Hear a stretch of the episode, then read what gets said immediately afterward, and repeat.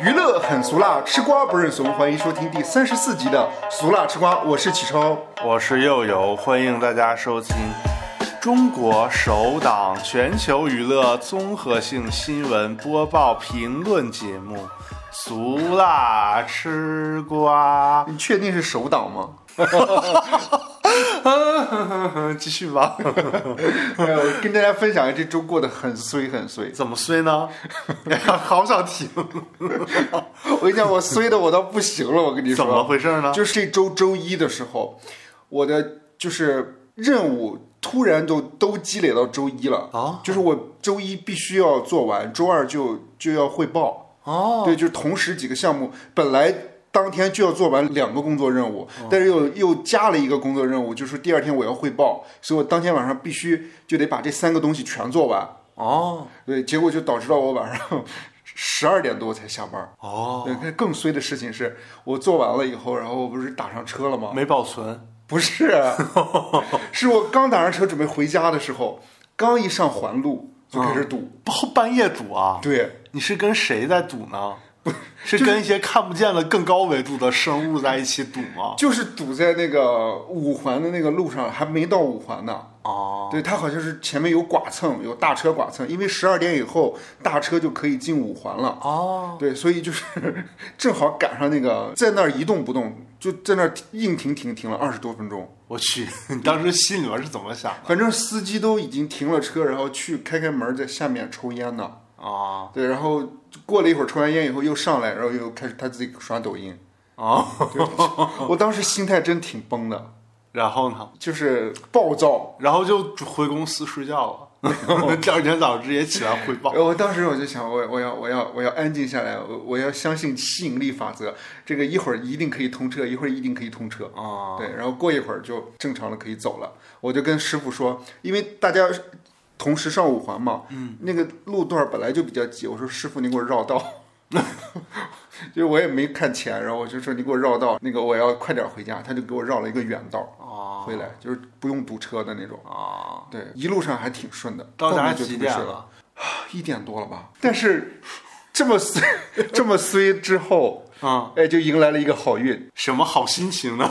就是周二晚上，啊啊！我叫你去抢林俊杰，是 对，不是就？抢到了。这个为什么会让他抢林俊杰呢？因为我张惠妹演唱会的群一直没有退，哎，他们就一直在发布信息， 我就发现他们在说林俊杰的那个演唱会又偷偷开票了，看到了有三百多的那个票正在往外出，嗯但是我又不想花这个钱买他 的他的票，我我我有点想买大张伟的，然后呢，然后我就想到启超之前说他想看林俊杰嘛，对还过五关斩六将，答了好多智力问答也没也没买到，也不是智力问答了，人家是林俊杰相关林俊杰歌曲啊，或者说啊，作品的知一些识问答，知识知识智力问答，对，也没想到，然后我就赶紧告诉他，我看过了四分钟，他也没反应，然后嗯因啊为我我就想一直在点，一直在点，一直啊，在你是点。一直在点的，不是对不是没看到啊，对，我是一直在点，啊啊，你是当时我一发你就看到了吗？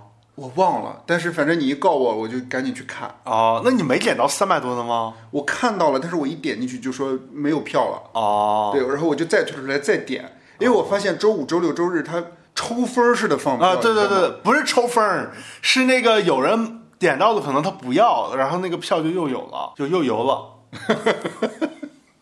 哎呦， 反正我就觉得这一周嗯然后最过后得，最后就抢到了一张那个半天价 票呃，算是第二贵的票吧， 对啊，。但是我跟你讲，后面还。感觉很开心是 吧？但是我跟你讲，后面还有啊本来不是说这个工作做完之后，不是周二就要汇报给领导吗？ 啊，又取消 了，对，一猜就是这样。哎呦，呃好吧，那我的分享大概就到这儿了。啊，嗯，你指着我分享啊？ 哦，这周就是那个没抢到火车票， 期待候补能够那个候补上补上，对然后希望那个下周能抢到一张便宜的大张 伟啊，大张伟应该好抢吧？好几万人候补呢。大张伟、啊，好几万人那个想看标记了已经，那才好几万啊！但是他票更贵，就是一三一四都是看台，然后一五一千五百多也是看台，一千八百多是内场，他是在凯迪拉克吗？不是是在那个什么国家体育馆，对对对对对对啊对就鸟巢对面儿。对对对，就那个就挨着娘娘庙附近那体育馆啊、 他敢卖这么贵？所以那一场一千八百多呢。看，啊你要不要也抢一下二百多的？可是林俊杰最贵的也才一千八百多，他也是和林俊杰比林俊杰出道早吧，他是资深老前辈了啊，而且就一场，仅此一场好吧？哦。但我也没准儿那天心情不好就不抢了， 看心情啊、 好，祝你成功。嗯，那就正是我们的新闻环节。小段儿开始汇报吧。对，嗯，周一的时候，友友给我发了一个微信，我怎么感觉我我是你的小助理？好对，像因为我在上班，我没时间看娱乐新闻啊，友友就给我发梁静茹火了，我看微信群里面都在聊，啊，对，我就回他说咱们火了， 对，我当时看我想有病吧，我当时写咱们火了，想疯了吧，想火。然后友友就回我说。梁静茹想啥呢？ 其实我打错了，我想打的是说怎么火了。啊，对，我说他怎么火了？ 我以为你故意的呢。没有没有，我一当时应该是在做什么事情，然后临时看到你的留言，我就赶紧回你一 下。在做一个周二不用汇报的工作。对，原来呢是九月十六哦号，梁静茹当我们谈论爱情巡回演唱会在哈尔滨站开场。我姐还去看了。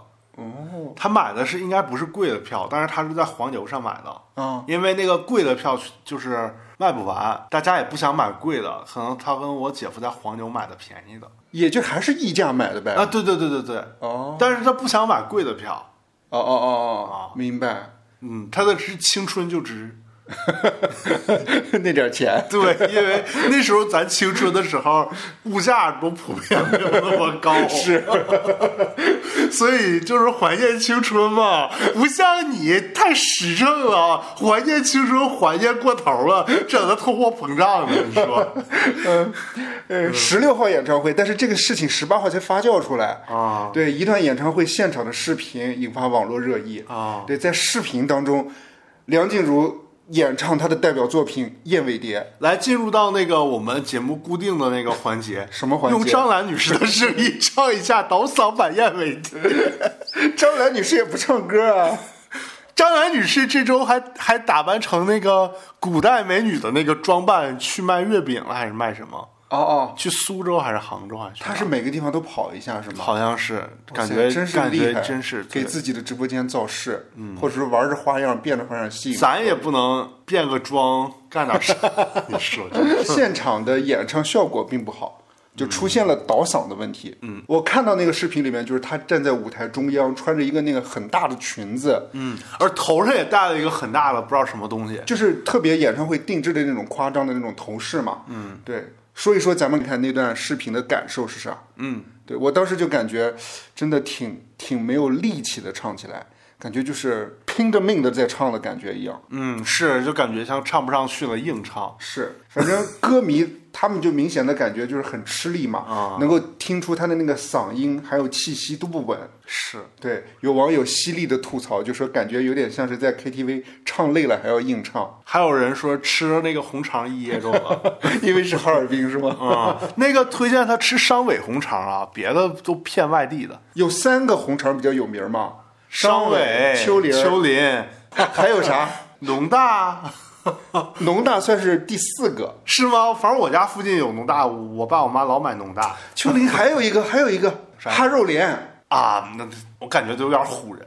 哎，你记不记得咱以前那个好多人去那个商委早上四五点排队买商委红肠吗？因为商委就有一个店，对，然后尤其过节之前什么的，嗯，然后有一次我就陪咱们一个室友中午一块儿去买嘛，嗯结果卖没了，然后他就买了点商委的丸子，然后通过买丸子呢要了两个商委的袋子，然后就去旁边哈尔滨红肠买了几根儿，然后用商委的袋子装起来邮给他远在外地的朋友。我说你怎么能骗人呢？他说反正都是哈尔滨红肠，也吃不出来。 红肠首先是哈尔滨的特产嘛，对，而且它这个特产还有一个特点，就是比较蒜蓉肠嘛，算是，算是吧，因为我从小就吃，我就没什么感觉。而且有点咸是吗？偏咸口味儿的，哦， 对，所以说梁静茹是不是卡嗓了？梁静茹，她他他应该按照那种欧式吃法，呃，那个俄式吃法，一片儿一片儿切开，嗯然后蘸着那个什么罗宋汤， 应该那么吃吧。蘸着那个大列巴，大列巴，然后切开了，放两片红肠，然后把那个什么罗宋汤浇在上面，再放两个什么罐羊、罐牛，然后弄一个俄式汉堡，那么吃比较精致。啊 我都没那么吃过， 但这列巴太干了呀。喝点葛娃斯。 对面还有哈尔那个去华梅，然后对面还有哈那个哈尔滨冰棍儿，嗯那个什么马迭尔冰棍儿啊但是能听出来他那个片段，他应该只是大家调侃嘛？啊对是因为你之前给我传过一些呃梁静茹在其他地方的演唱会的一些片段，好像也是说有跑调或者说唱的不好的地方。是，我记得好像你当时给我传了一个视频，是那个小手拉大手吧？我忘了，反正是围着那个舞台转了一圈儿。是我姐还跟我说，我还说那个姐哎，她是不是现场表现不行？我姐说没事儿，她自然唱功就不行，我们就听个青 春，回忆个青春哦， 给大家解释一下是什么叫倒嗓，啊！专业人士给我们解释一下吧。也不叫专业人士吧，啊就是查了一下资料，啊百度百科写的意思是指戏曲演员嗓音变哑，不能发出圆润的声音。 知乎上面就写，就是嗓子状态差，对。啊但是什么原因会造成倒嗓呢？看了一下，啊短期的倒嗓多是不良使用声带后或者上呼吸道感染之类的问题造成的，无法演唱或者声音问题。啊也所以说，疲劳还有感冒都会引起这种倒嗓的这种情况。哦长期的倒嗓一般分为两种，一种是自然退化，就是年龄大了；哦明白还有一种就是说怀孕以后，可能对于孕妇可能嗓子可能会有一点变化，哦也会出现倒嗓的情况。还有一种情况就是长期的声带呃使用不良导致的。啊，对，大夫，那你说这个病 给我们开点什么药比较合适呢？就是看原因是什么。啊，如果比如说真是长期的这种，比如说因为自然退化的这种，那就不用看了呀。哦，只是说发声不不不圆润就那行。要是需要吃药，我们主要吃什么呢？ 大 夫，吃药是啥？金嗓子喉宝。行吧，记嗓子好不好？给打点钱。 我看有文章里面是这么写的，说倒嗓的原因主要是歌手在年轻的时候发声方式不科学，到了一定年纪之后，长时间处于不科学发声的喉咙出现机能的退化。哦，所以很多倒嗓的歌手都是太依赖于自己的天生条件，忽略了科学发声、科学用嗓。嗯嗯嗯，对。我看有网友就留言嘛，说李宗盛为什么不教梁静茹怎么科学发 声？因为梁静茹是李宗盛发掘的嘛。李宗盛科学发声吗？ 李宗盛那每首歌唱的都是不是一个调儿吧？ 都是他自己的调儿吧？啊，李宗盛，他也不科学吧？他要科学就没人听他的演唱会了吧？李宗盛是说唱歌手吧？ 对吧？因为唱着唱着他就会走吧，走吧，走吧。你是火，你是光，你是织网的恶魔。反正如果按李宗盛那种唱法，呃就得边唱边说。哎，好像是说叶伟蝶本身就非常少出现在梁静茹的演唱会上，是，因为他说难度太高了。还有那个思路也挺难的，你记得吗？哒哒哒哒哒哒哒哒哒哒呃哒哒哒哒哒。 有文章说整首歌前面都几乎没有难度，就是副歌的高潮要在高音区域连续唱超过四个八拍。气口接的比较紧，那还有说这首歌本身是五月天的阿信写的，这首歌本来对阿信是很友好的，但是对梁静茹的嗓音是不合适的。嗯，梁静茹今年五啊二零五二幺这两天正式了开启内地的巡演，嗯在上海梅奔那两场演唱会，她就没有唱《燕尾蝶》哦，对，结束的时候，歌迷好像就现场就，还有就是在网上就一直呼吁说想要听到燕尾蝶。嗯，对，所以燕尾蝶算是第一次在内地首演吧？呃，不是，就是这轮巡演里面首唱。对，然后在就是给了哈尔滨了。嗯，对结果还唱的这么特别是，嗯呃但是友友挺喜欢这首歌的。啊，还挺喜欢的。嗯，喜欢的原因是什么？你是火，你是光，你是指望的恶魔，破碎的眼尾蝶，还做最后的美梦。呃，那个怎么唱？Super Star。你是 火，你是光，你是指望的恶魔。是不是一 样？对，但曲儿不一样啊了，但节奏差不多，感觉很像。延伸一下，今年四月份的时候，呃，有官宣啊，就是梁静茹加入了山泽呃泽山音乐，你看你老说错，什么山泽泽山、山西东山西山山，老说错。那个燃冬那个导演陈哲哲艺，艺你老说陈奕哲，你说你这人老是颠倒。哎，我跟你讲，我生活中也经常这样，那你尤其是认识新的同事同的时候事，然后就容易念错。，对，那你可能是，其实你这个是有更高维度的那个思想，就是可能跟我们正常人类的连接不太一样。不是说明以后我要交的朋友应该是叠字儿的，什么娜娜呀、冰冰啊友友啊我要又游，啊 又游，我们继续呗。好，呃，梁静茹加入泽山音乐，五月推出全新的专辑《迷路》。呃，那个泽山音乐，它其实就是陈泽山的公司。嗯，对，他是在台湾非常著名的一个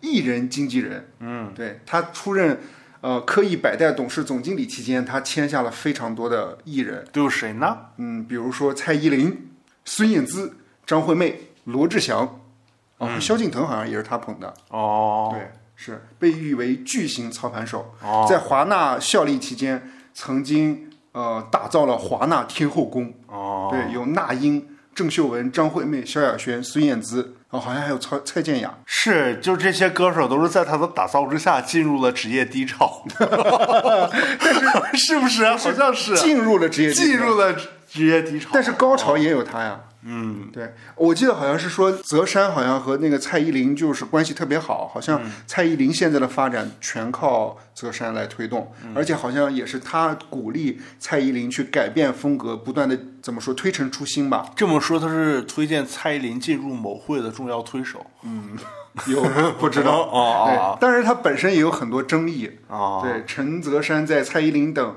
旗下艺人的销量上面有数据造假，还有买榜的这种嫌疑。啊，对，当年可能炒的比较火一点，而且还有就是孙燕姿当时出的那个逆光的那张专辑，哦对，她在埃及受到劫持的这件事情，好像是陈泽山一手打造出来的，就故意炒作出来的嘛。哦对，当时好像是说有点添油加醋，实际上好像并没有那么危险。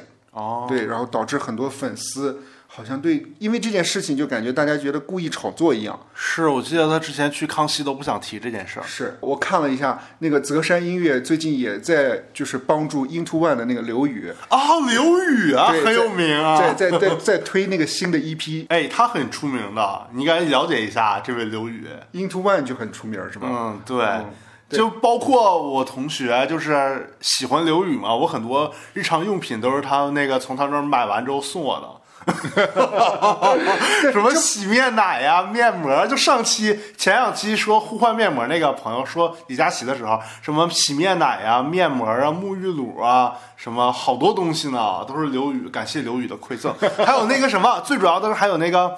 哎，叫什么软糖来着？盖尔奇软糖。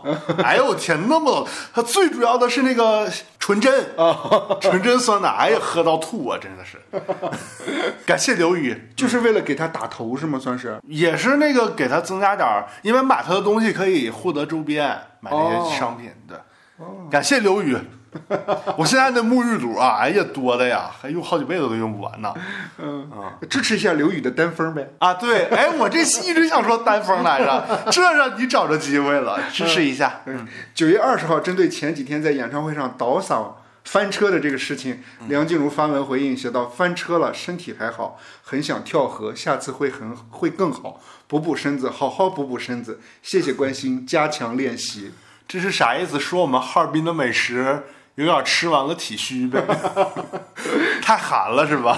呃，昨天晚上就是我们节目录制的昨天晚上，就是九月二十三号，在大连，梁静茹开了演唱会，哎，对，再唱《燕尾蝶》。哦，对这次唱的咋样呢？这次我看网上的评价就是没有让大家失望，嗯，对，但我有看就是有人说加了电音，就是真假声混合了是吗？对对对，啊是昨天晚上五月天重庆演唱会，阿信还隔空暖心的鼓励梁静茹，嗯，对，因为之前梁静茹不是和那个五月天的那个贝斯手玛莎传过绯闻嘛，是对， 所以演唱会上好多人，因为他不是有那个点歌环节嘛， 啊，就点歌说让唱梁静茹的歌，哦， 对，阿信就说：“我刚刚看到有人开玛莎的玩笑，说要点那个梁静茹的歌。啊，是这么引起来的。对，哦其实五月天真的很多歌不是很好唱，对，像我写的《燕尾蝶》或是怪兽写的《青青》，可是静茹一直以来唱的都很棒。对，接着阿信还为梁静茹缓颊说。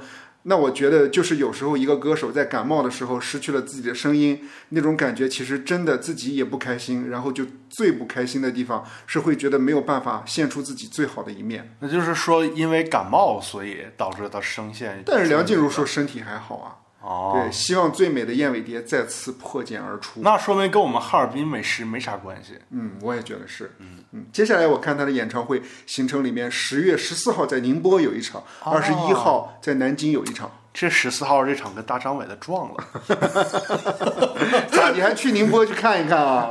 没没钱。接下来咱们来关注一个演员，哎，谁呢？对， 你就假还假高潮了。九月十九号，杨洋在《凡人修仙传》的官宣博文下面评论：“都安静点儿！”引发热议，上了热搜。他这个是对那个网友感觉不太尊重啊，都安静点儿，感觉就是说大家都给我安静点儿，别出声儿。你知道我看到这条评论的时候，我我联想到啥了吗？嗯，我联想到李佳琦了。啊，我也是，那哪里贵了？就这种。安都安静点儿，哪里贵了？ 我看到说他为什么留这么留言啊？嗯说疑似是因为要回应近日粉丝对于制作方魔改剧本，担心男主高光可能被抢所表示的不满。嗯，我看了一下杨洋最近有一部新的拍摄的剧《凡人修仙传》，嗯有那个发布就是类似于就是。呃，宣物传料吧，宣对传物料是，嗯，我看好像是在优酷要播。对，该剧呢改编哎呀，这风格听着就像优酷的剧，老是这些玩意儿。 对，该剧改编自那个一个很有名的那个同名小说，讲述了一个普通的山村穷小子偶然之下跨入到一个江湖小门派，虽然资质平庸，但依靠自身努力和合理算计，最后修炼成仙的故事，是一部男频大男主剧，这也符合杨洋的接剧标准。我没说啥， 你自己说的，杨洋的粉丝都是他自己加的词儿啊，给自己加 戏我。跟你说，杨洋的粉丝发现《凡人修仙传》剧方有魔改剧情的嫌疑，破坏大男主人设。哎，我在想，粉丝怎么能看到剧本呢？粉丝没准就是工作人员呢，意思就是工作人员把这些信息透露给他们的。让他们声讨剧组，然后给让剧组给杨洋改戏。因为我我看不到知，道啊，这都是你引导我说的。因为我看到粉丝的那个诉求了啊就是这些诉求，如果你之前没有看过漫画或者那个小说的话，你完全不知道他们的诉求在说什么。啊，对，它里面就说啊、女主啊、和男主的见面怎么就呃光见个面就有四页儿的剧本儿，嗯意思就是太长啊了。还有就是谁谁谁的死为什么是女主杀的？原来是男主杀的，为什么改成女主了？啊，就这种，就是那就是给女主加戏呗，反正不反能正老他男主啊，这这撒撒糖、虐虐心啥的。反正他的意思就是破坏大男主人设，挤压这个男主男主的名字叫韩立，韩立的戏份。哦，其实我觉得就是有点像争番位的感觉一样，在这里面延伸一下，大男主的名字叫韩立，小名叫二愣子， 而且小说里面写的就是相貌普通，皮肤黝黑，这也不符合杨洋的人设呀。他可能想走实力派，改变一下造型，提名奥斯卡。啊，杨洋是不是原来演过一部电视剧叫什么《斗破苍穹》吗？嗯，对，我那不是跟那个剧一模一样吗？也是小人物，然后剧不都是这样吗？ 哪个不是小人物成长？粉丝还回他呢。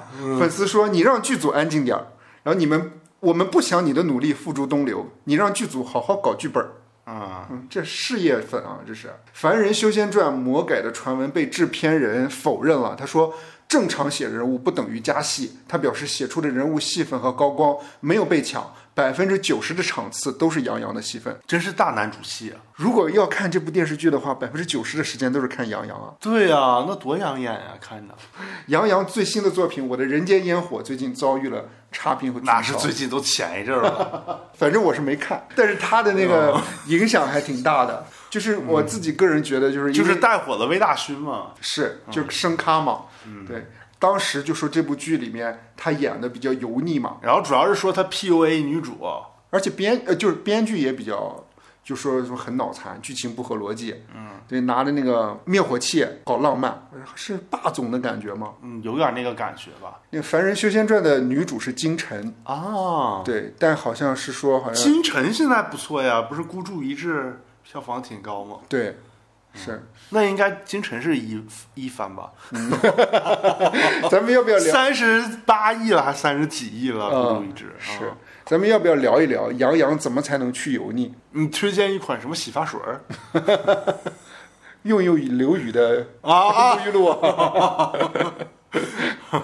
我觉得是变戏路吧，就不应该再接这种修仙凡人传的这种片子了，《凡人修仙传》你看你老说反，嗯 也不是。如果他自己就想演这种呢？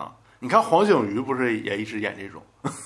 对嘛？所以两个人都很油啊。他的游是人设，我差点说游 设，他的人设就是这种嘛。他可能在他的舒适区以以以内吧。可是他既然都知道那个《我的人间烟火》已经导致了大家的那个，这可能是之前接的呢。哦哦，是不是已经明白拍完明白了明白明白哦，对啊，我我理解你的周意思期都是很快的。哦，嗯，那也就是后面的话，他可能会自己，呃，不是说我前哪面知道？我又不是月侃的，你问我之前看到一个消息是说，他 杨洋把那个他的介绍里面那个艺人经纪公司好像给删掉了，啊，不是月侃啊。呃，不是不是，好像是把他那个经纪人的名字删掉了，哦对，好像是换了，好像是，哦，对，可能也是因为这个这一次《人间烟火》遭到大家的群嘲，然后经纪人直接直接去跳槽给魏大勋当经纪人。我不知道， 但反正我就觉得他应该有意识到自己之前的一些问题了，哦，可能之前就是大家猛夸他那就应该找找什么一谋凯凯歌什么的，去油啊， 谁知道呢？ 他呃呃去油的话就是多演现实主义题材嘛，也不一定。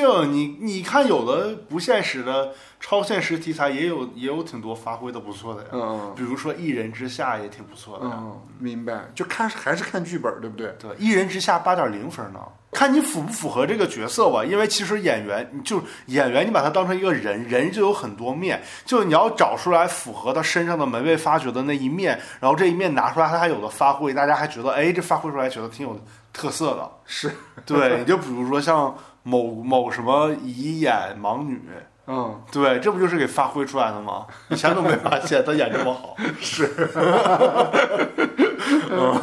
但是他说的这个什么，呃，什么都安静点儿，我也觉得挺油腻的。对，就因为其实大家都默认那个明星都得讨好粉丝嘛。嗯，是，对啊，你这不能把自己金主给整整没了，整没了没人捧你了。咱也得对自己的粉丝好点，六百来个订阅粉丝不，订我阅现者我现在个人感觉就是杨洋的粉丝也不行。啊，对，如果比如说杨洋粉丝真厉害的话，那《人间烟火》的豆瓣儿怎么只有三点多分儿？奈何黑粉更多呢？ 或者粉丝想的是走黑红路数呢？应该不至于吧？就黑红正哎正常火但不火，你看那个黄景瑜那个剧播了这么多集也没火呀。黄景瑜本来也不怎嗯么，就是他已经消耗了大家对他的期待了。黄我觉得景瑜老演那种霸总，是什么那种救女女生的那种人。来聊聊下一个人物，好的，对，张婉婷嫌弃齐溪脏。 九月十九号，娱乐圈再掀骂战，影后齐溪被张婉婷点名骂脏，掀起轩然大哎，波。以齐溪拿过什么影后啊？她没得过最佳女主啊，啊，那就这么说，知名最佳女配角齐 溪，继续，不能说影后齐溪被，她没得过影后嗯啊，，对，她是说最佳女配齐溪。就多项，包括华鼎奖在内的多项最佳女配获得者齐溪，被张婉婷点名骂脏，啊、对，掀起轩然大波啊！对，九月十九号，微博自媒体我看了一下，叫做“忍耐娱乐”，发布了一条微博，上面显示宋宁峰前妻齐溪参加奢侈品大秀，黑长直中分发型很飒，配上了一段视频，齐溪很友好的对着镜头打招呼，“Hello 是直播吗？”不啦不啦不啦不啦。啊，对然后呢？对张婉婷就转发了这条微博，说：“别带上我老公的名字，我嫌他脏。哦，一条不行，所以呢后面还陆续发。你在暗处恶心我，我在明面上还你。”对，还说了说暗讽齐溪穿着一条绿色图案点缀的裙子很适合她，一身绿可太适合这女的了。假惺惺的笑容真是绿茶喝多了。我看了一下那个现场的视频，还有那个地点应该是在米兰的某个品牌的大型秀场里面。哦对，然后同场看秀的还有陈坤、宁泽涛，哦对他应该是去米兰了嘛。哦，对，其就是反正就是张婉婷看到转发了，有提到那个宋宁峰的事情了，她就特别不高兴。感觉如果他要是不骂的话，咱也不会关注他去哪儿。但是我是不知道为什么张婉婷要说她脏，啊就可能他们俩之前有有什么过节，然后张婉婷看到她带带她老公就会觉得不舒服吧？哦，明白嗯。齐溪和宋宁峰之前在二零一二年结婚，一九年离婚。啊，对，然后一九年离婚之后，后面宋宁峰找的张婉婷，而且还是啊张婉婷主动追求的宋宁峰。要说一下，二零一九年就是那一年初对年初的时候，咱俩看过宋宁峰的现场演出 Vicky Vicky 主演的那个话剧，话剧，对哎呀，那个粉丝啊，给我们俩吓的呀！ 导那演，场还有那个谁呢？凯歌和静童也去了。咱俩可能在楼上，人家在下面。 嗯，对，是，咱买不起那么贵的 票导演咱咱主要是在楼上睡得挺好的。 那话剧啊，是我俩看过睡得最香的。而且那年是冬天嘛，而且那个话剧的那个剧场里面温度特别舒服。啊，对，睡得可舒服了。导演是田壮壮，然后话剧的名称叫《求证》，嗯，对，是从国外搬过来一个比较有名的一个话剧。哎呦，那我有点害怕。这个死亡陷阱也是国外搬过来的， 但幸亏买的价位也不是很高就是跟大家说一下，我们买了一个十一月份的一个话剧《啊、死死亡陷陷阱嗯，求证》，你有记得演什么吗？ 好像是 Vicky 跟他爸爸为了为了完成对爸爸的求证，还是不是啊？好像是 Vicky 要求证一个科学命题，然后跟三个男的鬼混，我完全不记得 通讲什么过了。跟三个男的鬼混来完成科学命题的解答， 我也忘了，那就是说，宋宁峰演的是他爸爸的一个学生，好像是，我真的不太记得了。还是说反正我就感觉这个剧绕来绕去的，还是说也看不 Vicky 是懂学生，宋宁峰是爸爸的儿子？好像 Vicky 是爸爸的 女儿，宋宁峰是嗯他某一个，反正咱俩最后是都睡着了嘛。反正睡挺香那次看 的。对，宋宁峰原名叫宋宁，嗯，对是，他的表姐是窦唯的前妻高原。表姐是宜家的，是不是？呃，对， 哦两千年，宋宁峰与比他年长几岁的女演员周迅在电影《烟雨红颜》剧组相识，之后两人相恋，但交往没多久便分手了。哦对，之后应该是周迅和李亚鹏就进那个《射雕英雄传》了。哦，对，嗯，你看这这弯弯绕绕的。对，张婉婷是初婚，就比宋宁峰小十岁，嗯是她主动的追求的宋宁峰。哦对，其妻现任的丈夫是王传君。啊，对，网传啊，但是也没有实际的证据说齐溪在和宋宁峰的婚内就出轨了。哦对，没离婚就和王传君在一起了，就不知道是真是假。但是后面离婚之后，两人好像也没有交恶，对，也没有说什么别的不好的是因为话那个在那个《再见爱人二》里边儿，张婉婷还谈到说，她比较介意的一点是宋宁峰的前妻在宋宁峰的母亲去世以后还来参加葬礼，然后那个那个宋宁峰好像还对前妻表现的就是还挺随和的。然后，然后就是张婉婷还挺介意这一点的，就是说她怎么还来？然后那个宋宁峰就是说，那个以前我们俩那一次结婚的时候，这个我母亲是我们俩都是我们俩的妈，然后这相处了这么多年，我妈过世了，她来看一看也是正常的，怎么感觉张婉婷小心眼儿啊？是有点这个感觉。在那个节目里边，她就是有点 PUA 苏宁峰的那个意思，因为苏宁峰是有点有点那种文艺青年嘛，嗯然后思想特别单纯吧，想法，啊，然后他就有点把苏宁峰当成儿子，各种 PUA，说你这儿不行，那儿不行。我作为经纪人，觉得你接这个戏不行，你那个不行，你生活上这个不行，那个不行，就跟教育儿子似的那么教育他。所以大家就老说张婉婷有病 嘛。对，当时而且当时就是这个《再见爱人二》全靠张婉婷上热搜呢。啊，对，就说他有病嘛，就就相当于我们本届的那个傅首尔 嘛。但傅首尔的那个但傅首尔不是作吧，傅首尔不是作只是有话题。是那张婉婷完全就是比较开外放一点，就把什么事情都表现在外面的。嗯，那种人。对，张婉婷相当外 放了，好像我记得上上一季好像她出来的时候，好多人看的心脏病都要犯了。当时我一直以为《再见爱人》是一个全部都是离婚的人，不是，是有已经离婚了，有已经正在啊，有没离婚想要离婚了，嗯有正在离婚冷静期的，啥样都有对张婉婷算是没离婚，啊。对，没离婚的，对，想呃，就算是看能不能通过这个节目让，调节自己的婚姻对状况。但是最后真的就是两个人又复合了，我觉得也正常，因为你想，他俩既然能相互容忍，在一起时间这么长，说明两个人在某些方面是匹配的，就有受虐的，就有施虐的嘛。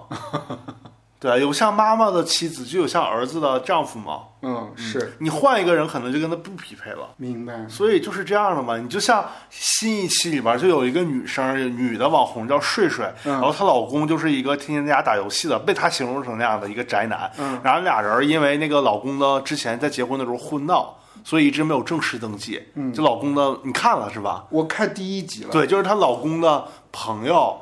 男生朋友在婚礼上婚闹女伴娘方的伴娘，嗯可能有点骚扰的意思了。嗯然后就这个事儿，俩人一直在闹，然后睡睡就一直给人特别强势的那种感觉，嗯就她说什么都都反过来呲儿的你。然后她老公就就是说什么都会把那个一呃，就是婚闹那个事儿再搬出来吗？对，然后不只是办这个，而且比如说那个，我说那个，哎，启昌，你要不要喝瓶水？嗯你说水凉的热的呀？啊，热的，热的，我想喝凉的，凉的不能太凉，就这种感觉，有点类似这种感觉啊，但也没有那么矫情，但有点这种感觉啊，哦就有点挑来挑去的，就是好话不会好好说的那种感觉。然后男生就有的时候可能没有那根弦儿，做的情商比较低吧，可能俩人所以也就搭上。当然，正常来说，有一个人跟你有一个伴侣或者什么的在一起，成天骂你，你也烦。但俩人居然能过这么多年，说明俩人在某些方面也是搭的。 对啊，嗯哦，但是我还我还挺喜欢那个齐溪的，我喜欢他的演技，我是在那个《万物生长》里面，我特别喜欢他，他就把那个某兵就比下去了，我我比较喜欢，我对齐溪印象比较深的有一个电影叫什么来着？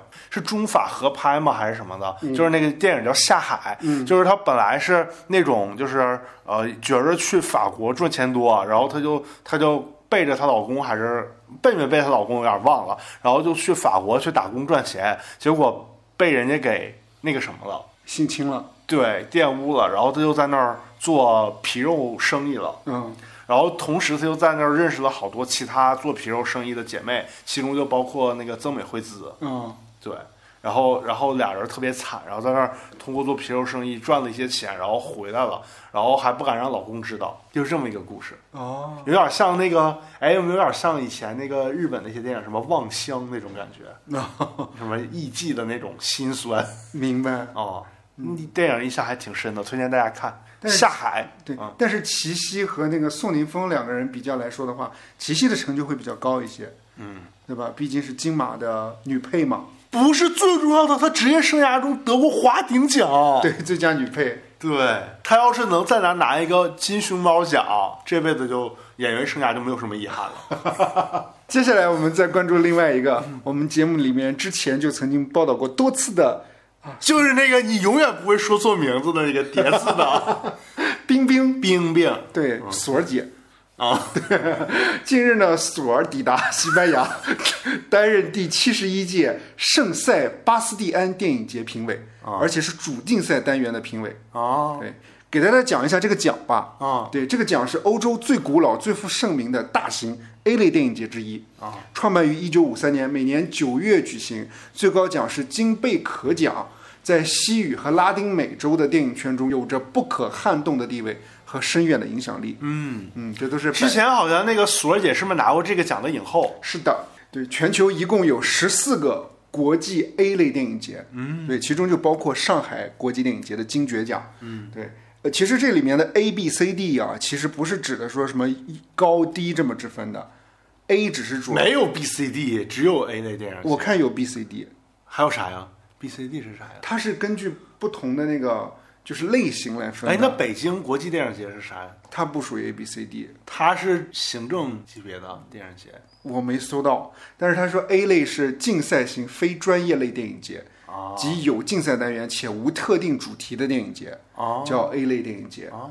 今年入围的是呃，就是大陆有肖海平导演的电影《南方南方》入围第七十一届的那个圣塞巴斯蒂安国际电影节，而它且入围的是什么单元啊？入围的是电影与美食竞赛单元， 怎么像野鸡单元 竞争反正不是主竞赛单 元。啊？对，从最近的然后往前倒的话，一六年，呃，我不是潘金莲是最佳影片金培格奖，嗯，冯小刚的最佳女演员就是范冰冰，嗯，这是影后，七夕那个不算。是对。二零零九年是陆川的《南京南京》，还有最佳摄影奖和最佳影片都是《南京南京》。哦，这姚晨她老公对，二零零四年最佳导演是徐静蕾，啊对，《一个陌生女人的来信》。啊，二零零二年是陈凯歌的《和你在一起》，最佳男演员是刘佩琦。说一下评委吧，二零一六年贾樟柯，二零一一年的白灵都担任过这个奖项的评委。白灵可不是一般的女演员啊，嗯，是一九九九年，就不说了是吧？ 一九九九年评委会的主席是张艺谋。啊，对，是，对，二十三，呃，白灵要展开说一说吗？ 白灵就是一位风姿卓越的资深女演员，我就记得她上康熙，她就是她其实是原来是国内的女演员嘛嗯，后来去美国那边发展了。对，然后因为她是华裔的嘛，所以她接的戏一般都是好莱坞 B 级的 B 级片儿，对，饰演的一些角色都比较火辣。啊二十三号，索姐发了一条微博，工作开始了，配上了一个小星星。啊，对，还配上了两张图片，一个是电影院开场前的那个剧场里面的那个画面，嗯荧幕是那个电影节的那个 logo，、另啊外一张是电影屏幕的屏射，哦，叫射屏还是叫屏射啊？平射就叫屏射是吗？好像对是，嗯我看疑似屏射。盗摄该电影节正在放映的电影，并公开传播，该行为在历史世界影史上极为罕见。 对， 我看那个，我是我是因为影评人一直在发这个东西嘛，嗯我就看到好多人在发，说那个这是第一次见着那个评委自己偷拍的，因为对于爱电影的人来说，好像这种行为就非常的不耻，是吧？对我就看友友给我转发了一个图片嘛，对对对，上面是吕丽萍转发了范冰冰的微博，啊、说转连范冰冰都评射，文青装什么啊？啥意思是鼓励大家平视吗？肯定是觉得她装嘛，啊说不要评射。啊但是我看这条微博没看到，啊、是感觉好像不知道是真的还是假的。有点像假的，啊因为那个吕丽萍不是和孙海英都在美国了嘛？哦，是吗？对， 他俩为啥都去美国了呢？我去不知道好莱坞为啥发展了，没没有，应该就是在那儿，呃，养老。对，是哦我看前一段时间不是还有新闻嘛，说什么孙海英在美国什么捡垃圾。去美国当劳动人民了应该好像他不是捡垃圾，他 应该是在做垃圾分类。哦，对，所以好多人就觉得是说他去捡垃圾去了。明白我看现在范冰冰的这条微博只有一张图片了。啊，是对，只有那个电影开场之前还是怎么的，就是有那个电影节图标的那个是，那个图案了，那就个感觉照片他这，就感觉他就是去秀的。是，而且你看，你看没看到他跟其他评委，因为所有评委都会合个影嘛，嗯感觉他跟其他的人气质都不太一样， 是不是啊？有没有这个感觉？别人都是打工人，只有他一个人是。也不是打工人，就有点儿，就是有点儿怎么说呢？就别人都是有点儿去那种哈尔滨吃俄式西餐厅的感觉，嗯，他有点儿去商委排队买红肠的感觉。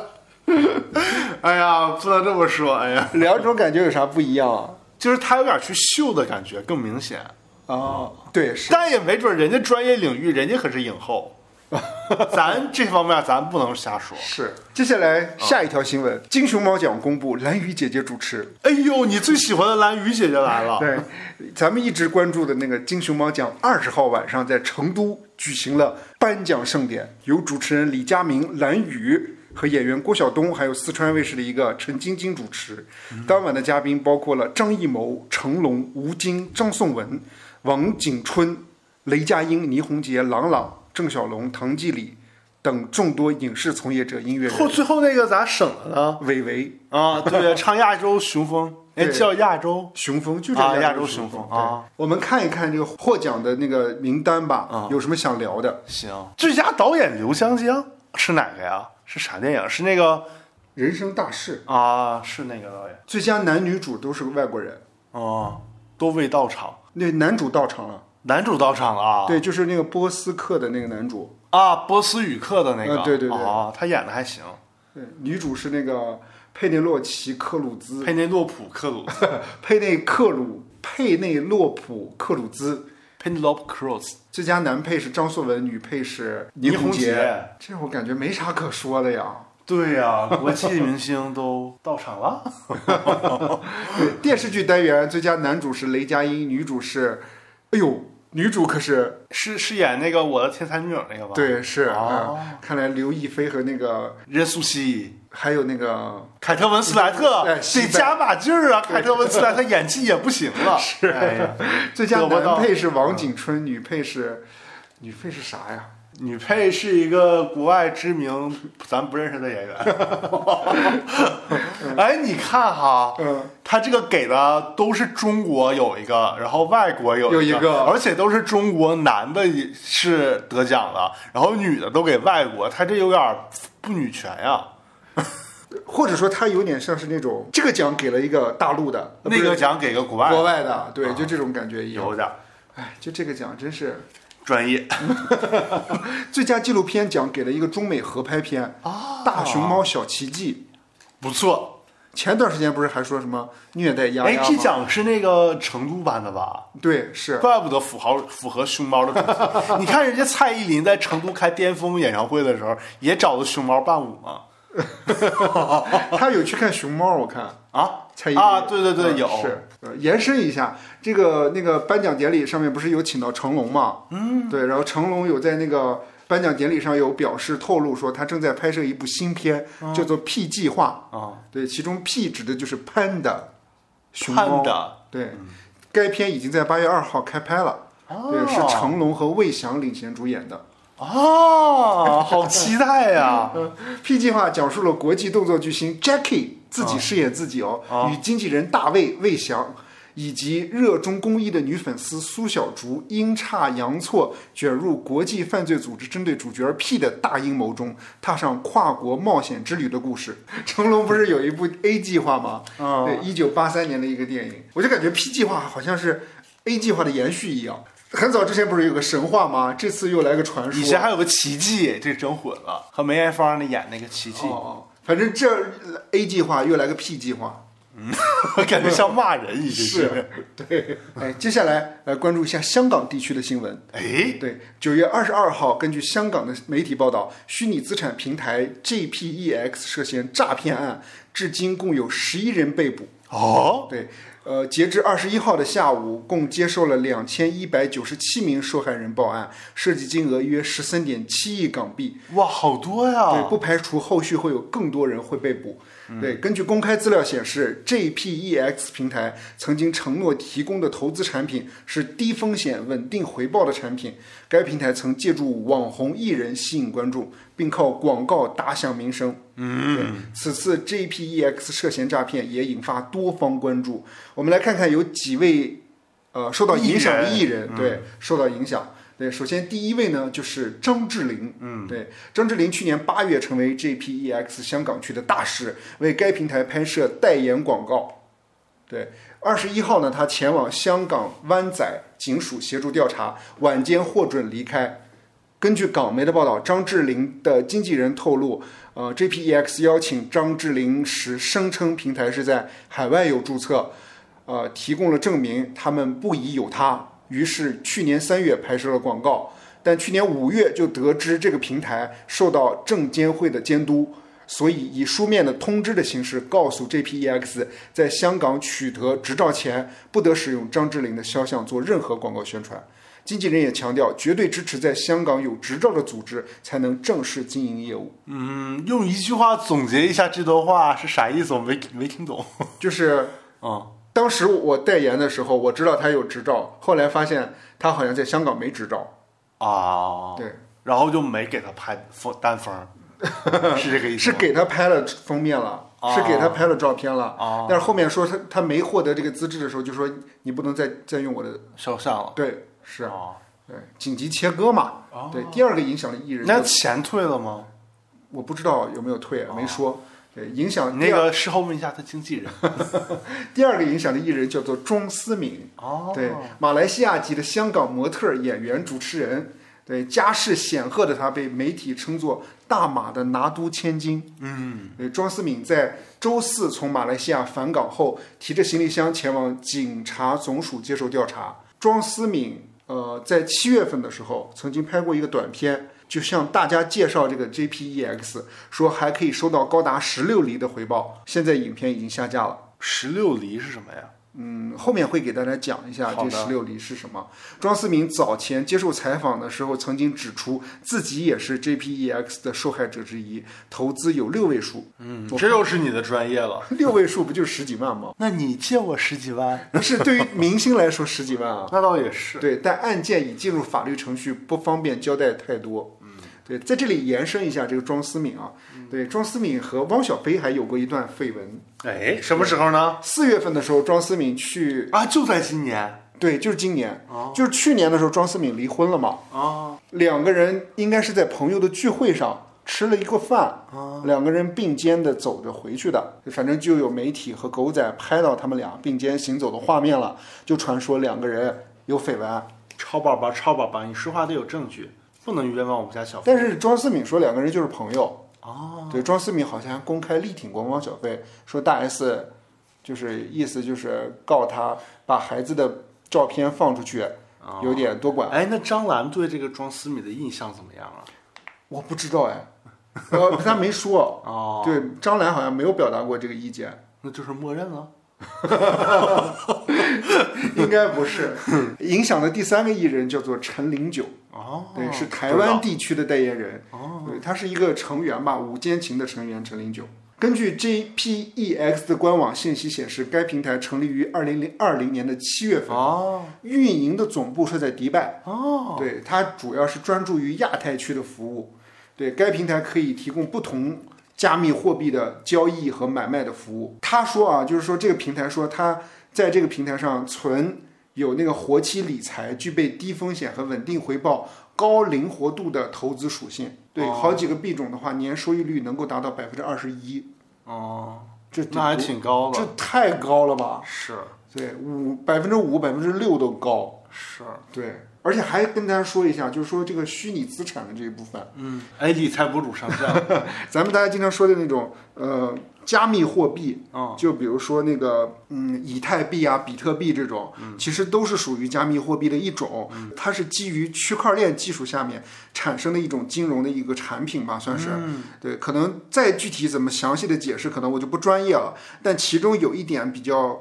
需要大家注意的就是说，这个虚拟货币产生的本质和那个嗯就是怎么说呢？有个特点就是去中心化。嗯，什么意思叫去中心化？就是说它是没有银行这个概念的，就是我转给你一笔钱，我转你的这个动作，在网上所有的节点里面都能够查得到，哦但是我是谁你不知道。哦，我只有一个地址，你也只有一个地址，我能查到这个地址，往这个地址转了一笔钱，但是这个地址后面代表了谁不知道，谁有这个地址的密钥，谁就有这个钱。哦， 对，所以很多人经常会出现这种情况，就是我把密钥丢了，就相当于我这地址里面所有的钱全部都找不回来了，嗯怎么找都找不回来了，哦因为它是去中心化的，也就是没有人去给你管理你的钱，只有你自己管理你是的我之钱。前有一个朋友，比特币的那个号就被盗了嘛，嗯然后他就损失了很多，是，就对损失了你说的那个不太多数目的钱。十六六位数啊！我靠！而且还有一个一点，就是说，因为它是去中心化的，所以你看 JPEX 它本身就是一个交易平台，它就有一点中心化的概念，就是我给大家建一个平台，大家在我这个平台上进行交易，嗯，本身交易方和交易方就看不到，你的平台方又怎么能够保证你平台方的安全性和可靠性呢？是，哎，如果这个真像我朋友的那种出这种问题了，你报警有用吗？没有用啊！因为他没有那个找不到那个平台和人对，来去做这个相关的这个怎么说调查什么的取证，是不是？对，而且就是它是有数据，哦但是数据和数据背后的含义是什么你不知道啊。嗯就是你这个地址是钱都在这个地址里了，这个地址谁有密钥你知道吗？不知道。嗯对啊，所以就是投资这种虚拟货币，大家一定要非常的谨慎，一定要了解清楚了再去做。明白。对，不然嗯那的它话，跟股票的风险哪个大呀？这个更大吧？哦，其实是不一样的哦。股票的话是有起码有那种证监局会啊，管理，有背书的，对哦，是。但但是股票也是有波动风险的，明白？但是股票是赔了就是赔了。嗯，对，像是这个这个的话，赔了的话，我不知道现在香港证监会它目前现在对于这个案件进展的话，它能调查出什么东西来？这些这个受损失的人能不能找回他们的损失来？我现在也也存一个疑虑的一个东西。明白。对，因为这个钱早就不知道在哪儿了。关于这个明星代言这种理财产品这个事情，可以跟大家来延伸一下，因为之前有过一段期间，就是 P to P 暴雷嘛，嗯，对，还有一些理财产品暴雷。我记得印象比较具深，体 P to P 是怎么可以怎么解释呢？我个人理解的 P to P 啊，就是它也是一个撮合的平台，嗯，我弄一个平台，你把钱存在我这儿，我把这个钱带给别人，产生的收益给你，我也分一部分。哦，对，这就导致我借出这些钱，然后最后也捞不回来了，你的钱也拿不到了。但是当时就是因为监管不给力嘛，嗯，对，你看最早之前的爱钱进那个广告打多火，啊代言人是汪涵、刘国梁，还有那个易租宝啊是最早爆雷的。哦，对，易租宝当时请了什么唐嫣啊、瞿颖啊、李湘都有代言，嗯，还有悟空理财的胡军，哦，还有凤凰金融吧，不是也爆雷了吗？都是用的凤凰卫视的主持人代言就是的，凤凰他们自己搞了一个，对，是哦凤凰旗下的一个。哦，还有就是杜海涛也曾代言过理财产品，也爆雷了。呃，张铁林、王宝强、黄晓明也因为曾经代言过 P to P 理财，陷入舆论风暴当中。哦，因为之前就一直有人讨论一个话题嘛，就是说像这种理财性的这种或者金融性的这种产品，代言的明星该负责吗？就是因为大家都知道，就是说这个事情要追责追责起来，可能你说去让明星全部去赔偿这个责任也不现实。嗯。但是很多时候，真的有的人买这个理财产品，真的有时候是冲着明星去的。是感觉看到他那个形象了，觉得对这个东西可能靠谱。是，对，尤其是我记得好像汪涵那个《爱钱进》吧，那广告打特别火，就是我我印象当中一八年左右的时候，就是各个电视剧的中插广告都是各种那种理财产品。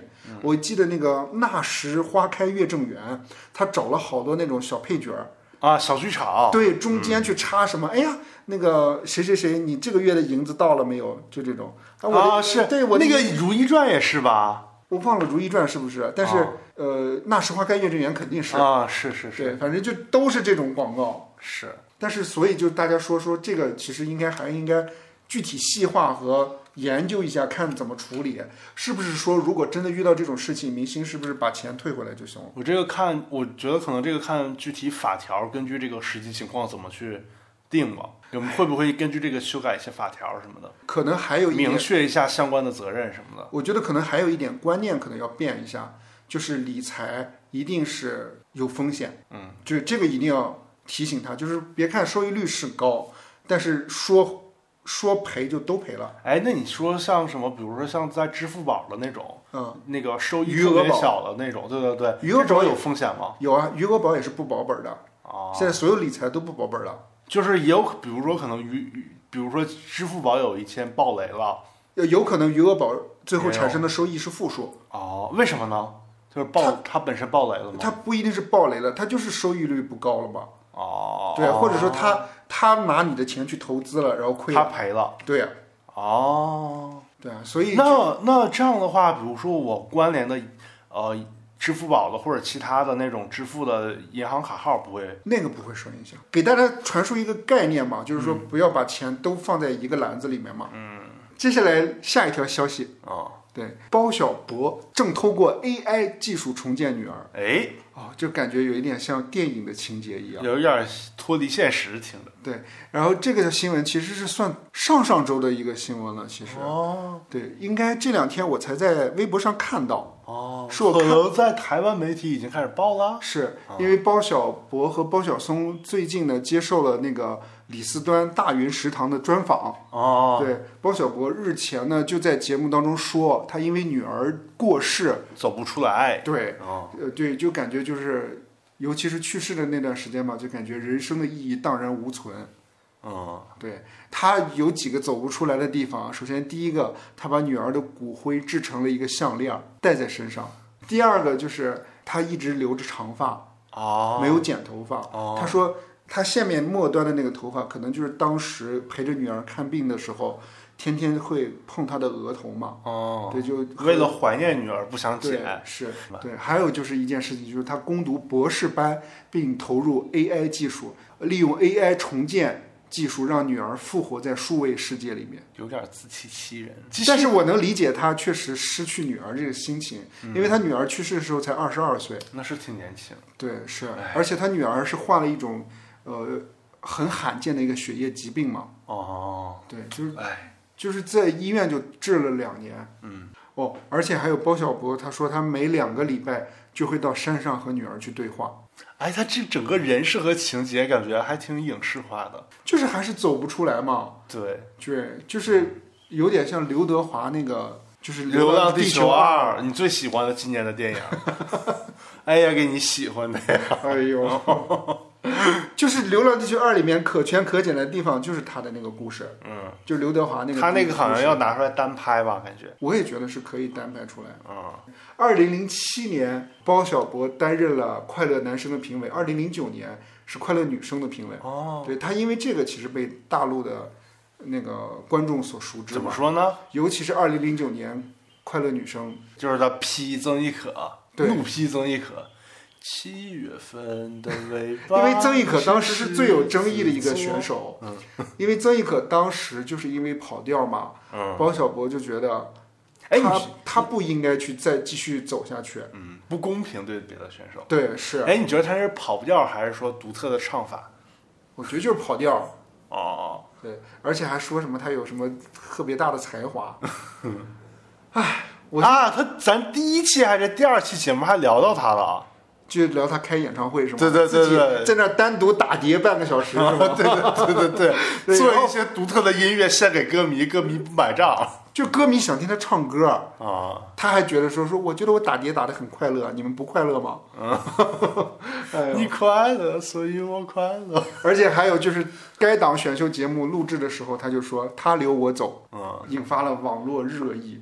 包小柏最一开始出来的时候是跟他的哥哥啊包小松嗯，两个人做一个组合嘛，是。后来不是当音乐制作人嘛，对做过很多词曲工作。是然后还有一阵儿张惠妹不火的时候，他还痛批过张惠妹已经过气了。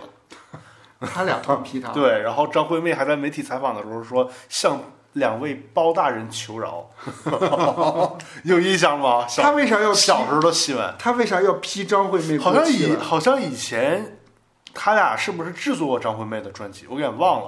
然后后来那个他俩就说张惠妹过气了，有一段张惠妹确实那个就是勇敢之前那一段，嗯也是在华纳的那一段，嗯，有一段发展的不是特别好。他除是了怒唱其不争的意思吗？不是，就是觉得她过气了。那为啥就要骂他呀？他俩就是这么封闭，就主打这个风格。啊，所以说物极必反，现在变得沉默了，不是安变得安静了吗？那他俩确实这两年没怎么出来了嘛。是对，我觉得可能也是 peace 了吧，拉完的 peace。平和了很多了。 哎，我们最这周最重要的新闻来了，哎，邻居节演唱会，呃，接下来进入我们的分享时间看能不能。出一个那个萧秉治的梗儿来。首先，先说一下抢票嘛。啊刚才说了一点，就是有有告诉我有票出来了啊，对我就抢到了，很幸运。对哎，我插一句，我这周还在抖音搜，就别人有一个人是抢谁的演唱会，周杰伦还是谁的，我忘，还五月天呢。他怎么抢的呢？他是拿那个静默器，啊，然后就你直接抖嘛，然后因为他已经选好了是什么嗯票价和那个身份证号已经填好，就一直在抖抖抖抖抖抖，然后一直在那个比如说退回，然后那个还在抖，然后再嗯再再再再再抢，最后真的抢到了。那不就跟那个疫情期间抢菜一样吗？啊，是是是，感觉好厉害！咱是不是因为抢演唱会能买个静默器的。对，所以给大家分享一下，就是哦，启超呢首次进入到，哎，怎么老说自己的 启超？跟大家分享一条新闻。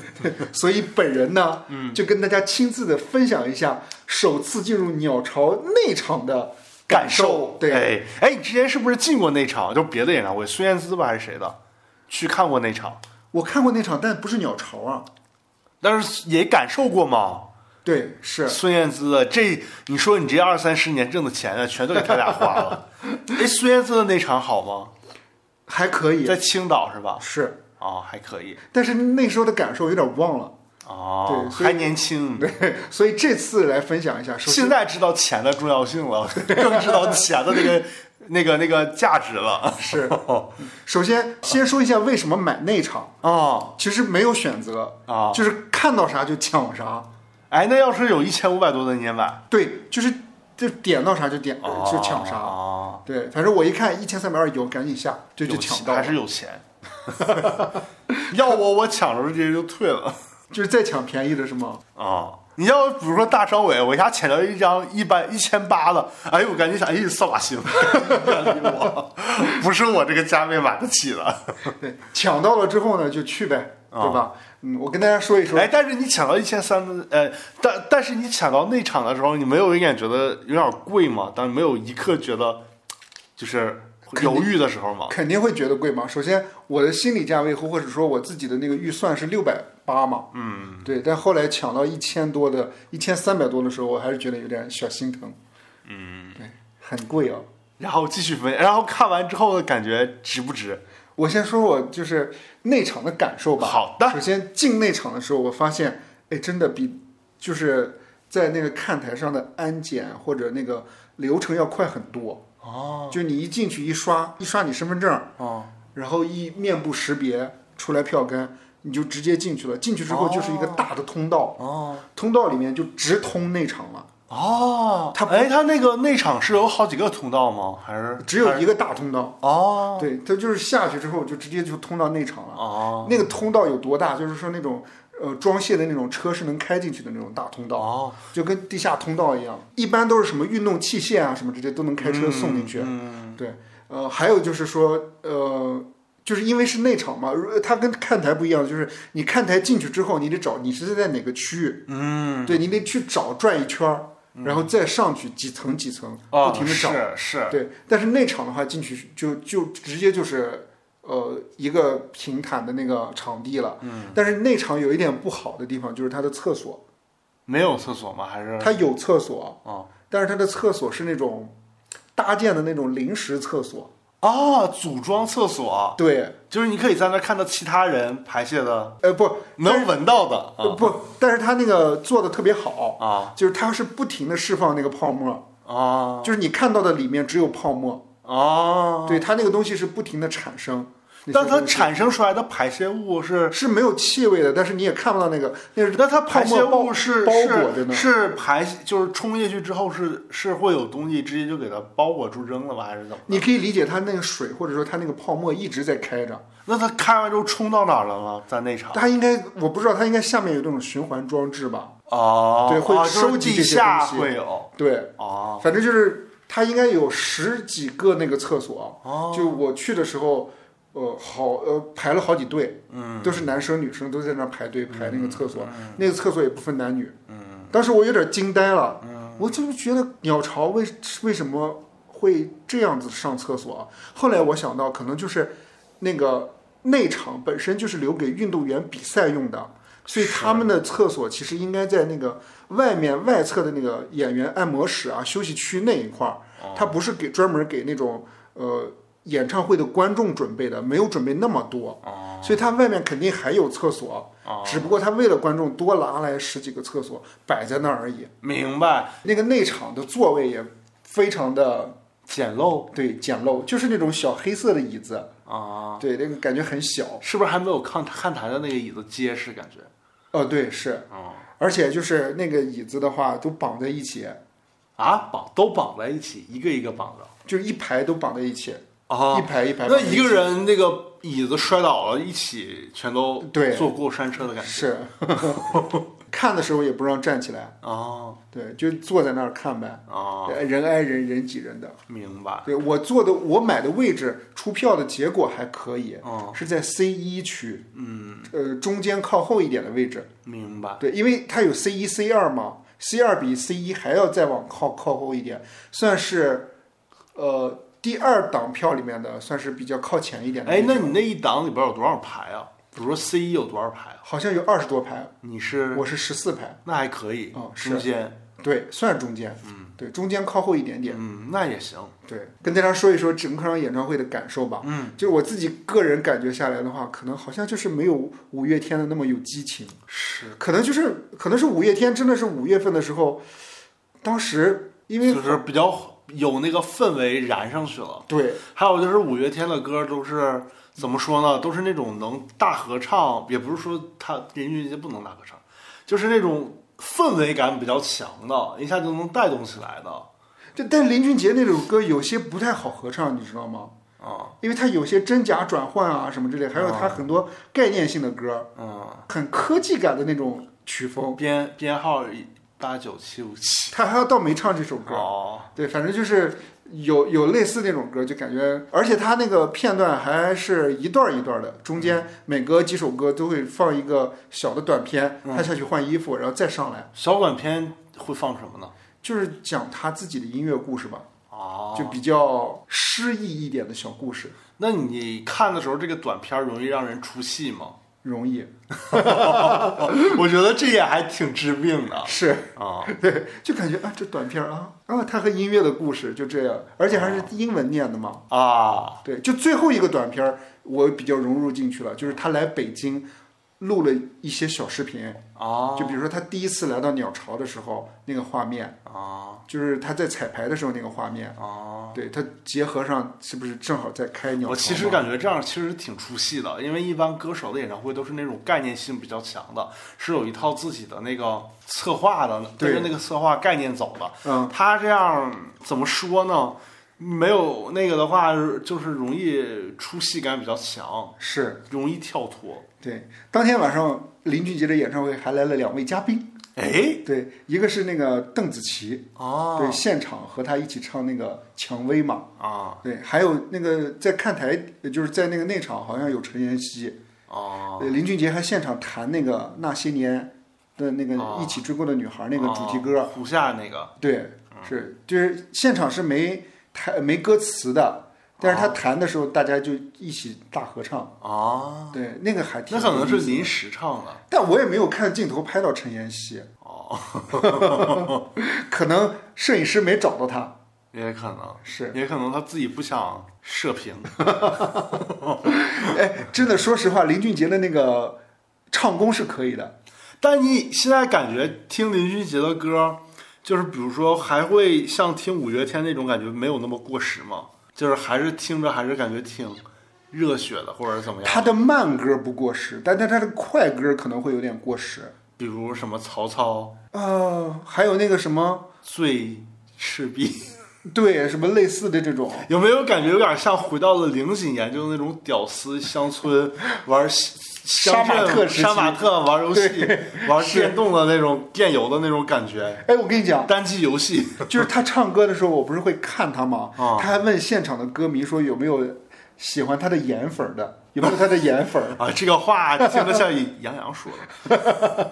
然后他是，我就突然想到林俊杰不是一直是那个，以有非刘海颜值不是有刘海儿吗？不是，啊，孩儿粉都是不是有刘海儿，我就想、嗯他是不是那个跟那个黄子佼似的那种，有一个假发片一样。啊后我还专门去网上搜了一下，啊对，他说我找到一个视频，就是林俊杰在直播间做直播，他在那个录音室做直播的一个那个视频。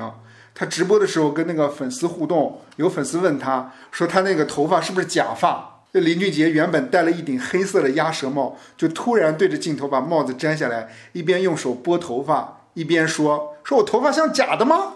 为什么会觉得我头发像假的？他说因为很多吗？因为很浓密吗？就是你不要骗我，以为这样我就会掀刘海儿，对不对？我不会掀刘海儿，反正他就没掀刘海儿。好吧，我没啥可说的反正他就是他的意思就是说他的头发是真的，啊。但可能发际线比较高吧。好吧，那他这个行为有点 儿有点儿诡异嗯、他很喜欢转音，我发现。啊。咱俩要不要挑战一下转音？咱俩看谁转的好听。哎，这有啥可比的？你我转的好听，你给我十块钱呢，真是的。这转的好听，给我吃俩鸡爪吧。不懂怎样表现温柔的我，从呃唱错了。不懂怎么，不懂怎么表现温柔的我们，还以为殉情只是古老的传言。离愁能有多痛，痛有多浓？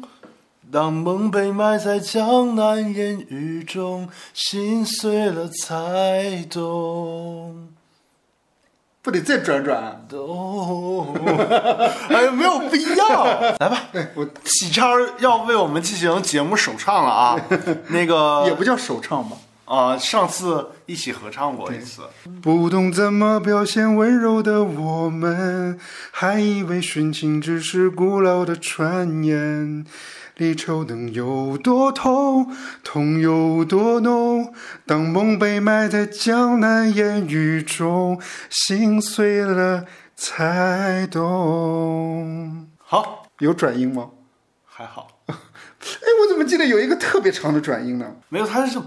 不懂爱恨情仇煎熬的我们。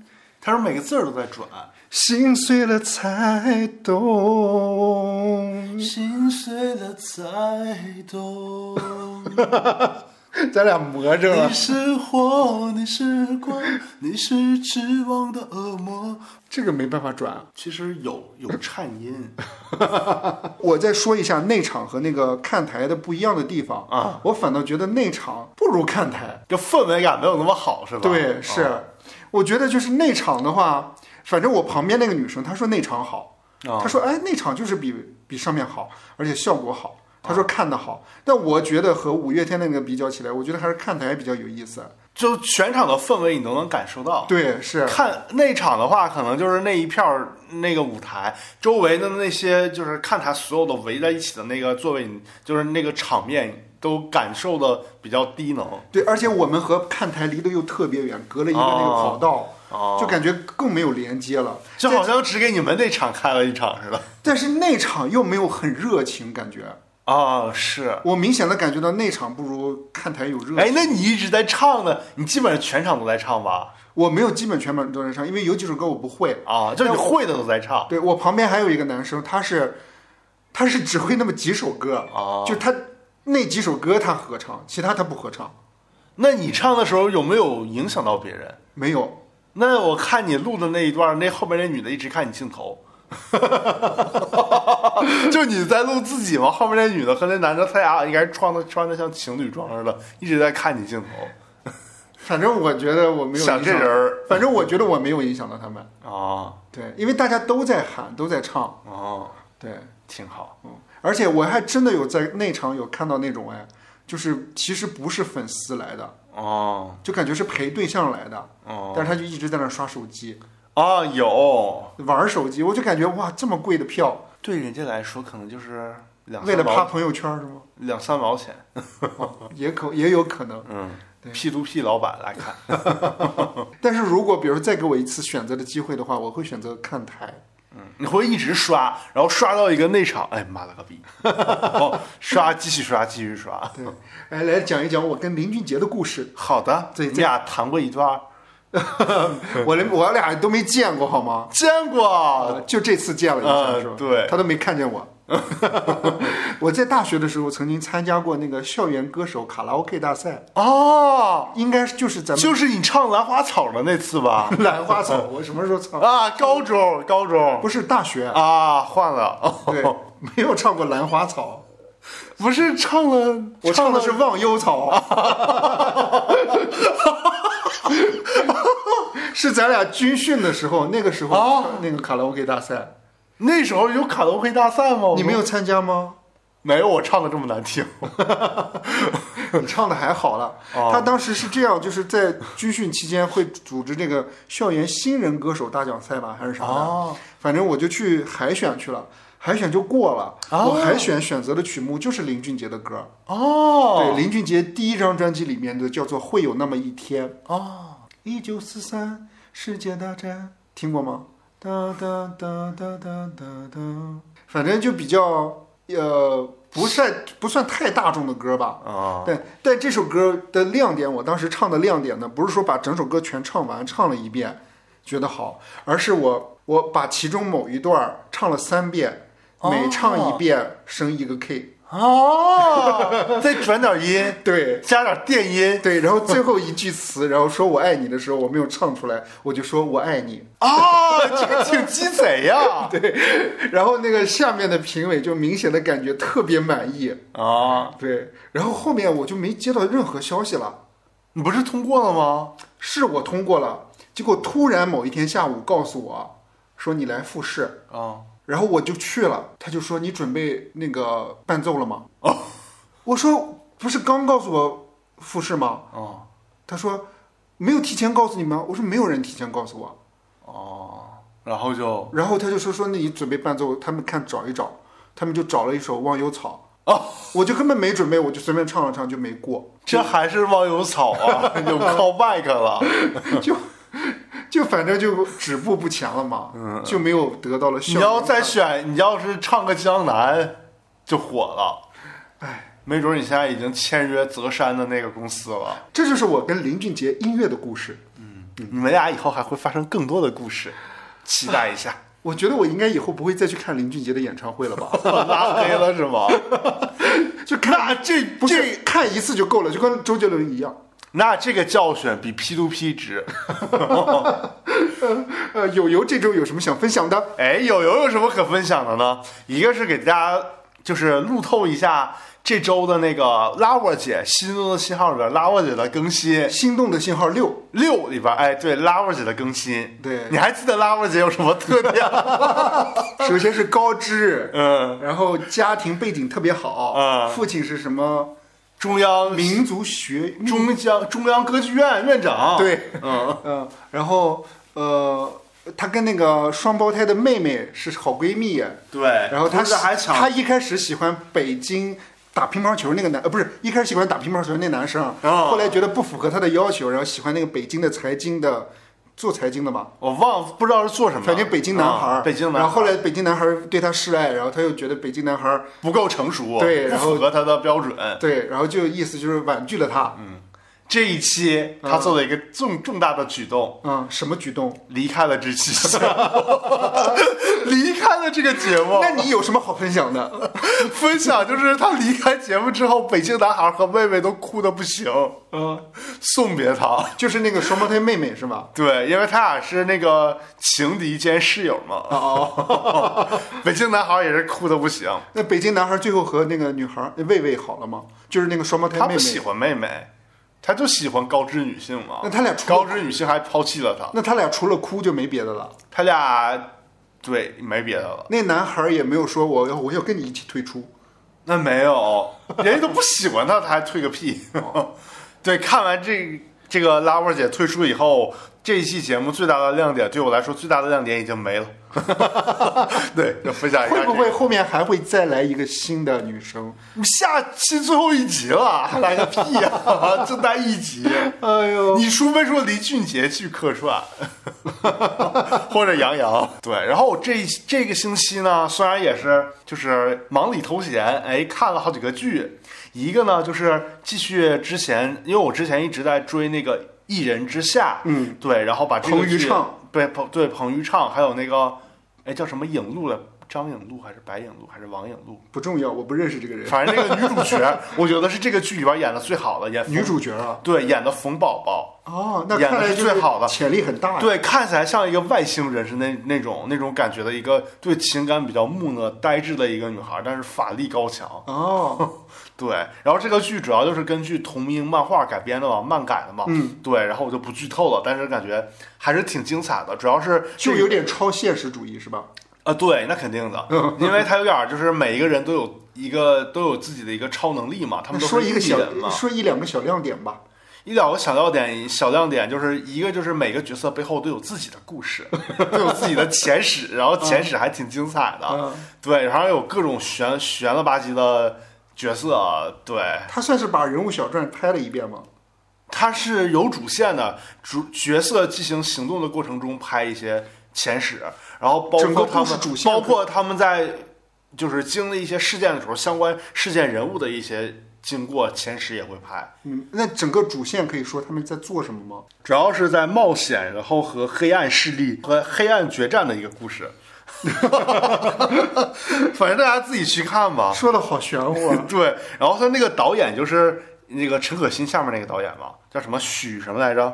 许宏宇，就以前就是他拍们那个公一司点一点就到家那个，你记得吗？啊，我记得，对，就是陈可辛下面的那个导演呃嘛。一点就到啊编家也有剧彭昱畅是吧？对对，然后编剧应该也是他们团队的。明白啊，对，编剧后来还写了那个什么陈可辛那个酱园，杀夫酱案对对对对对，哦他也写了那个。啊，对，完了就这么一个剧，我感觉还是挺好看的，嗯，分享给大家。分享给大家。对，反正我觉得每个人的人设还是挺精彩的。嗯，我还有特别喜欢演冯宝宝的那个王颖璐，我哦，觉得我会持续关注他。好的，嗯对，好，我们这期新闻就到这儿嗯了。然后反最正后嗯反正反正我就觉得这周就是过的就是你看，昏昏沉沉，就是一开始很衰很衰，然后到后面还有一个检票的环节感觉很很不是高潮就对，就感觉还还挺幸运的，所以就想告诉大家，就是听我们节目的人，真的就是生活当中真的有时候可能会觉得遇到不顺的时候，真的转念一想，就会有一个小的惊喜留着等着你。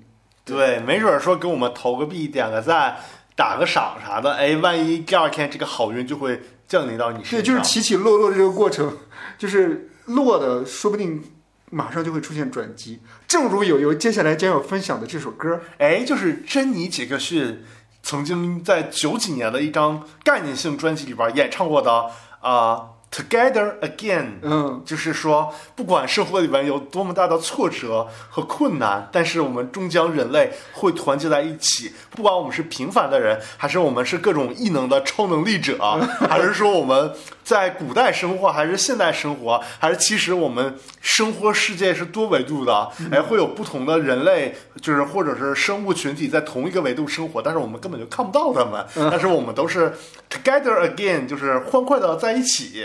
哎，对。同时呢，together together again，就是说大家在一起欢度中秋，也预祝大家中秋节快乐。嗯，那以上就是本期节目的全部内容了，感谢各位的收听，欢迎打赏、欢迎评论分享， 点赞，然后骂我们。谢谢大家，拜拜拜。拜。